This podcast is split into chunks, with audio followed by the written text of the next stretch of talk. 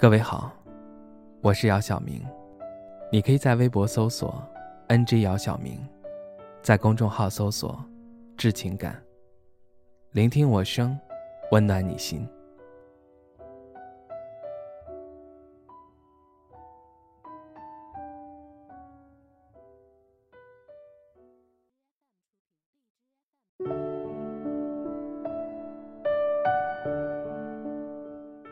老陈大我七岁，是我在一次聚会上认识的。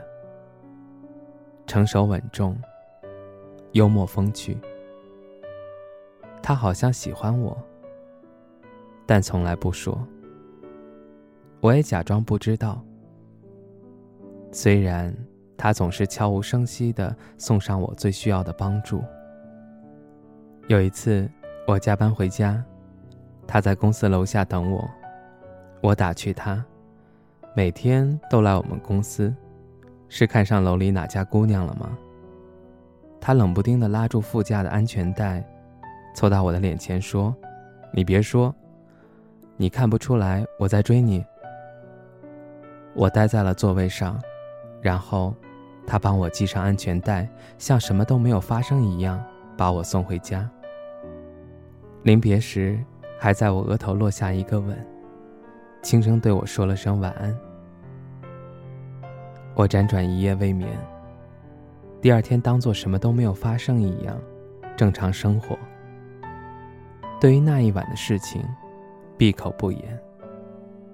好在他也没有步步紧逼。在不眠不休地完成了一个很大的项目后，公司给我放了一个长假。休假在家的时候。我在客厅发邮件，不时抬头和老李聊天逗乐。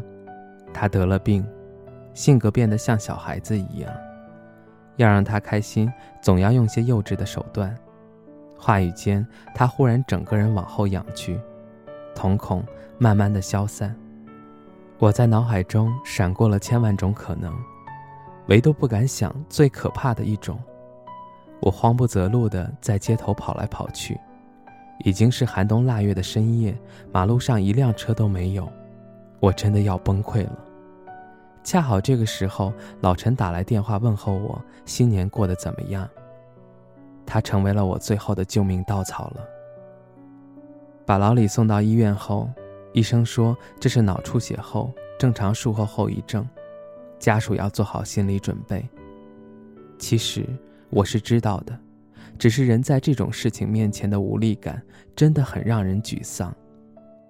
医生开完医嘱，我撑不住倒在他的怀里。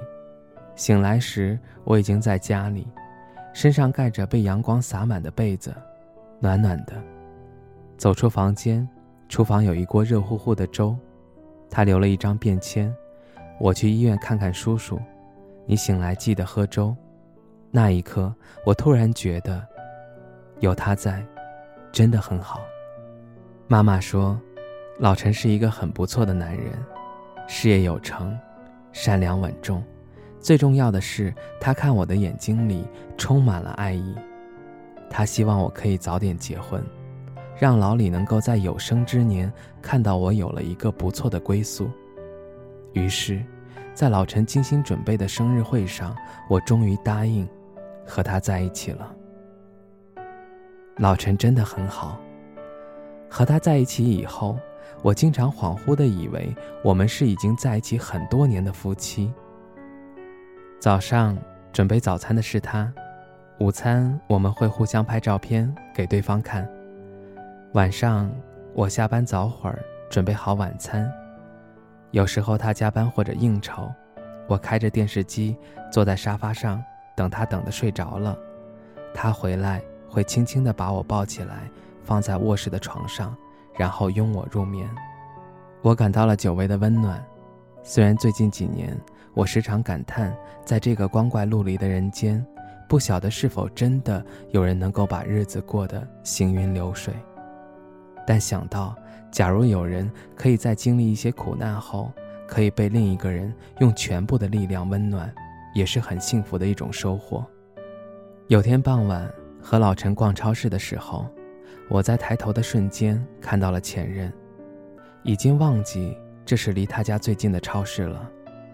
老陈在我身边，像是觉察到了什么，一手牵着我，一手推着购物车从他面前走过，还问我晚餐想吃点什么。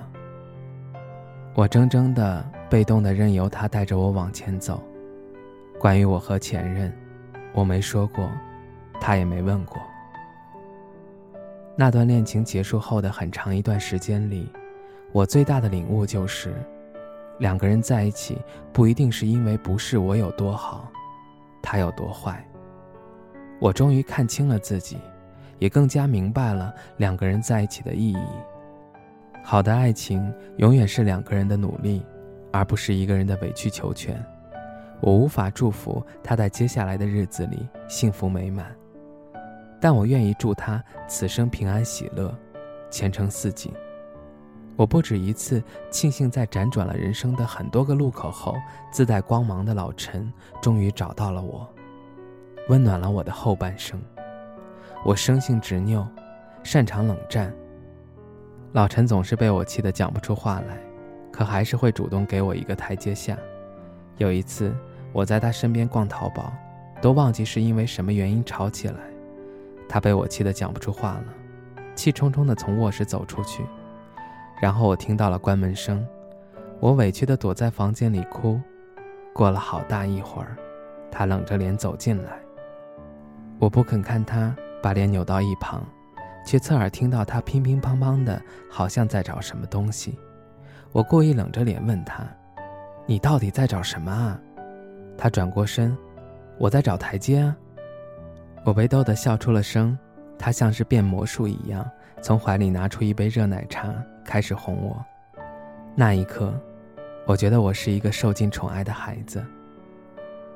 我总是觉得命运不公，让我失去了很多东西，却没有丝毫收获。原来有的人真的是要最后一刻，带着最温暖的光悠然出现，生活会因为这个人的出现而变得丰盈。漫长的日子也变得温柔。悠长安好，我有了软肋，却也多了一副铠甲。我希望你和我一样，和爱的人一起浪费人生，热泪盈眶。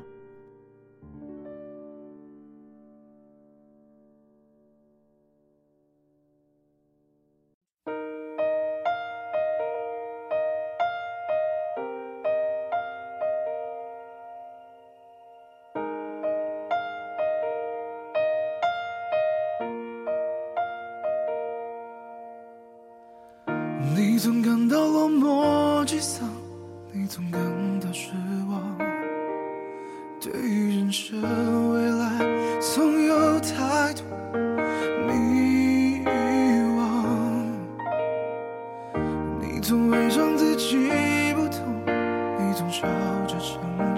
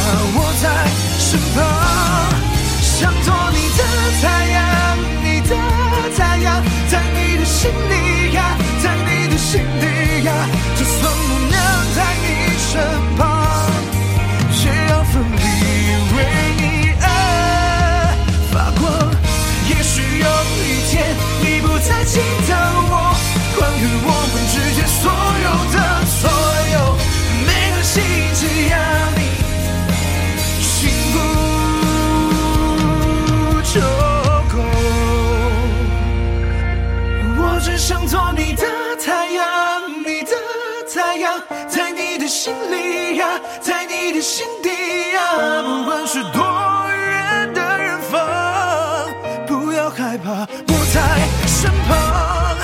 想做你的太阳你的太阳在你的心里。